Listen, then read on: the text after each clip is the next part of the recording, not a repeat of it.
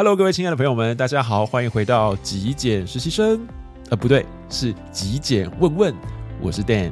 这是一个新的系列的节目哦。那今天是这个系列节目的第一集，跟大家做一个很简单的说明。那这个系列节目呢，我主要会截取来自 Facebook、来自 IG、YouTube，还有我的 Podcast 所有网友们给我的留言的问题呢。那我会选择几题，可能跟大家比较有相关的哦，可能会影响更多人，又或者是说有些问题它没有办法让我用文字很快速的表达阐明，那我就会把它放到影片来来做一个简答。但是当然啦。我个人的能力有限，时间也有限，所以有些问题呢，不见得有办法一一来做影片回复，先跟各位说声抱歉喽。那么希望这个影片呢，还是可以给大多数的人呢提供一些参考，提供一些实质的帮助。OK，那么这个系列的节目呢，会被我安排在每一个月的第三个礼拜四晚上的九点来跟大家碰面，所以一样会是极简实习生这一个频道里头的节目哦，不会更改大家收听或是收看的这个频率。好，那么今天的节目里头呢，我摘取了这个留言，他的问题是什么呢？他说我在断舍离的过程中，最大的问题不是丢不丢的问题，而是怎么找到需要这些东西的人。最简单，当然全部当垃圾扔了。可是不环保，而且不能物尽其用，造成浪费。如果当二手卖，又要投入很多时间，而且不一定卖得掉。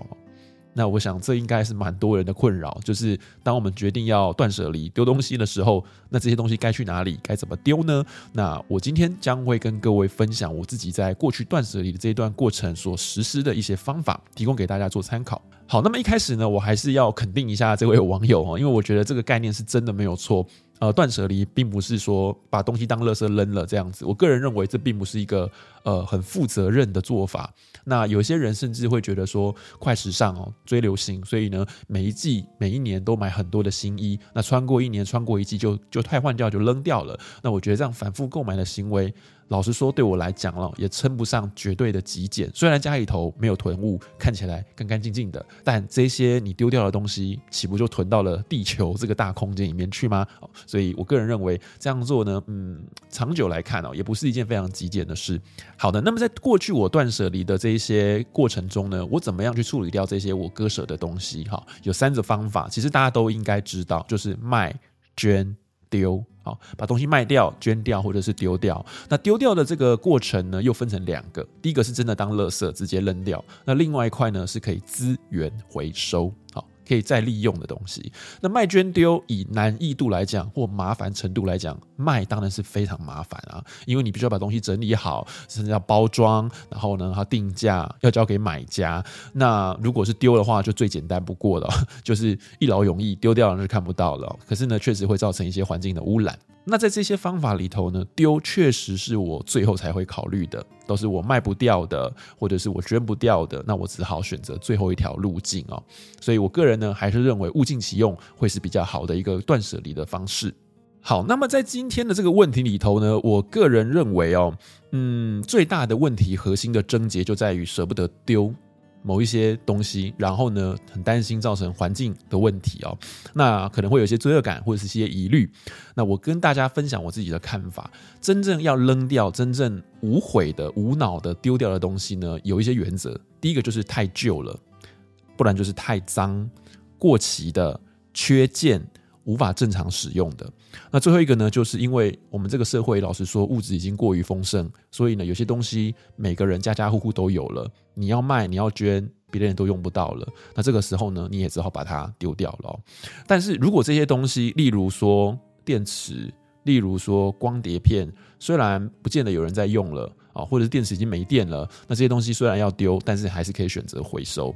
在台湾回收的地方还蛮多的，我个人就还蛮依赖便利商店，Seven 全家都有。我过去回收过一些旧的手机，然后干电池、光碟片等等的，那都可以在店里面呢选择一些消费来做折抵，我觉得还蛮不错的。好，那另外像衣服的部分呢，我会拿到 H and M，或者是我们在台湾的路面上面呢，会有一些这种旧衣回收的回收箱，也可以直接丢进去。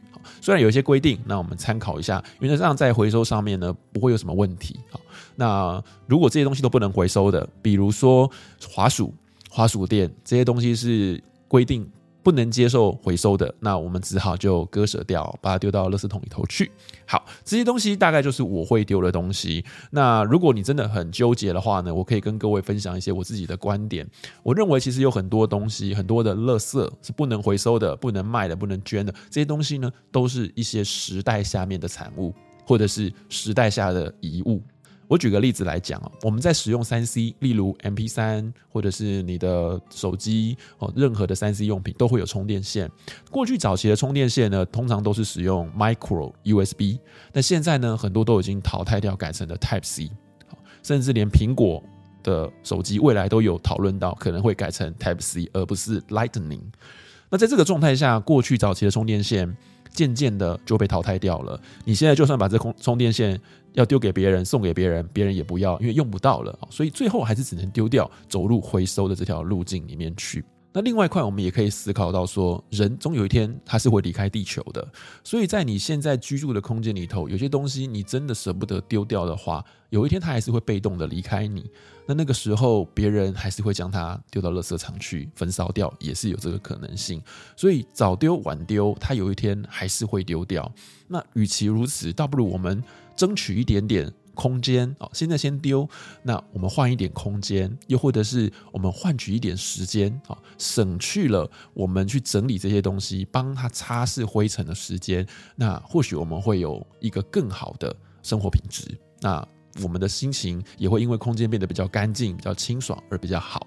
那一个人的心理健康，一个人的心理状态好的话，对于整个社会环境来说，也是一个很正向的帮助啊。那更重要的是，我们在练习极简跟断舍离的生活之后，我相信我们在购物上面会更加的谨慎小心，更有意识，不会乱购物，会挑选一些比较呃具有环保理念的品牌呢来进行消费哈。那就整个长远来看，我个人认为是利大于弊啊。所以以上几点就是我对于如果你你真的有一点点东西零碎的东西丢不掉、割舍不掉，有点纠结的话，提供给大家我看法。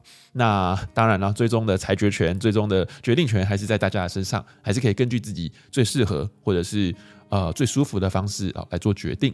好，那么接着下来呢，就来跟各位分享我嗯断舍离过程中的物尽其用了。我捐了哪些东西，我卖了哪些东西，怎么捐，怎么卖。哈，那当然这个东西比较是台湾的经验，因为我知道我的听众或者是观众朋友蛮多来自海外的，那我就不晓得在这些地区哦这些地方有没有这样子的平台可以利用了。不过当然大家可以听听看哦，做一些参考。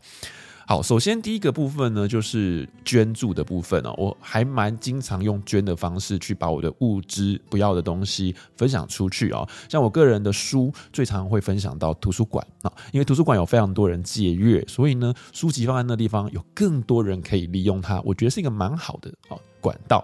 那第二个部分是衣服，衣服我最常捐的地方就是 H&M，或者是呃刚刚有讲到的。街边的一些回收箱哦，那我个人觉得是蛮方便的这样子。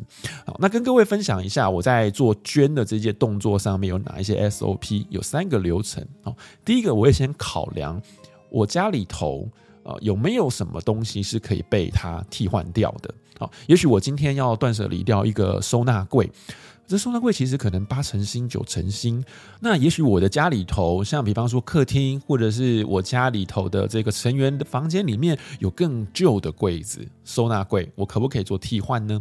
那如果可以做替换的话，那是不是就可以把那个更旧的收纳柜，那个所谓结构不完整的，或者是说它更老旧的，可能已经快坏掉的东西，就把它做替换，那这是个不错的选择。你可以让家里头的空间变得更干净、更清爽以外，也可以把更老旧的东西给请出你的空间。那那个东西当然就是很直接，因为已经快坏掉了，你也不可能送、不可能捐，就可以直接进入这个丢掉的这个途径里头去啊。那第二个部分是，如果你家里头你真的要断舍离一个东西，可是家里也没有东西可以跟这个物品来做置换的话，那你可以拍照。啊，放到网络上面去，问问看你的亲戚朋友有没有人需要啊？如果有人需要，或许就可以直接接收。那其实，在我们的日常生活中，常常会有小的时候用得到，但是长大用不到的东西。经常举例的是童书，或者是婴儿的推车，那甚至有些长者他们的轮椅。嗯，讲一个比较直接的啊，也许比较抱歉的话，就是也许长者有一天会过世，会离开，那这个轮椅其实对于很多的人来说，还是一个蛮重要的物资。好，所以你可以把这个轮椅做捐赠，也是一个不错的行为。好，那么如果说你的亲朋好友都不要了，那么第三个我才会进入到社福机构的管道里头去。那社福机构很多，大家所需要的物资也不尽相同，我们可以一一的到网络网站上面去做浏览。那我在今天的节目下方的连接，我也会放上这一些社福机构哦的一个连接，大家可以去参考一下。OK，那我过去曾经捐过的东西，像比方说，嗯，娃娃啊，或者是一些旧的书籍，还有衣物给这些社福机构。那我知道他们还会收，比方说电脑。哦，甚至还有体重机，甚至成人纸尿布等等的哦。那有些他们会把这些物资呢做二手的义卖，那把义卖所换来的金钱呢当做是呃营运这个基金会或营运这个机构的经费来源。那甚至有一些偏乡的小朋友呢，也非常需要电脑或者是这一些三 C 的用品啊，来进行所谓的教育与学习哈。所以这个部分呢，提供给大家做参考。那最后一个部分就是卖掉。那卖掉的部分在台湾其实有蛮多的。一些店家可以参考，我一样会把链接放在节目下方，大家可以去看看哦。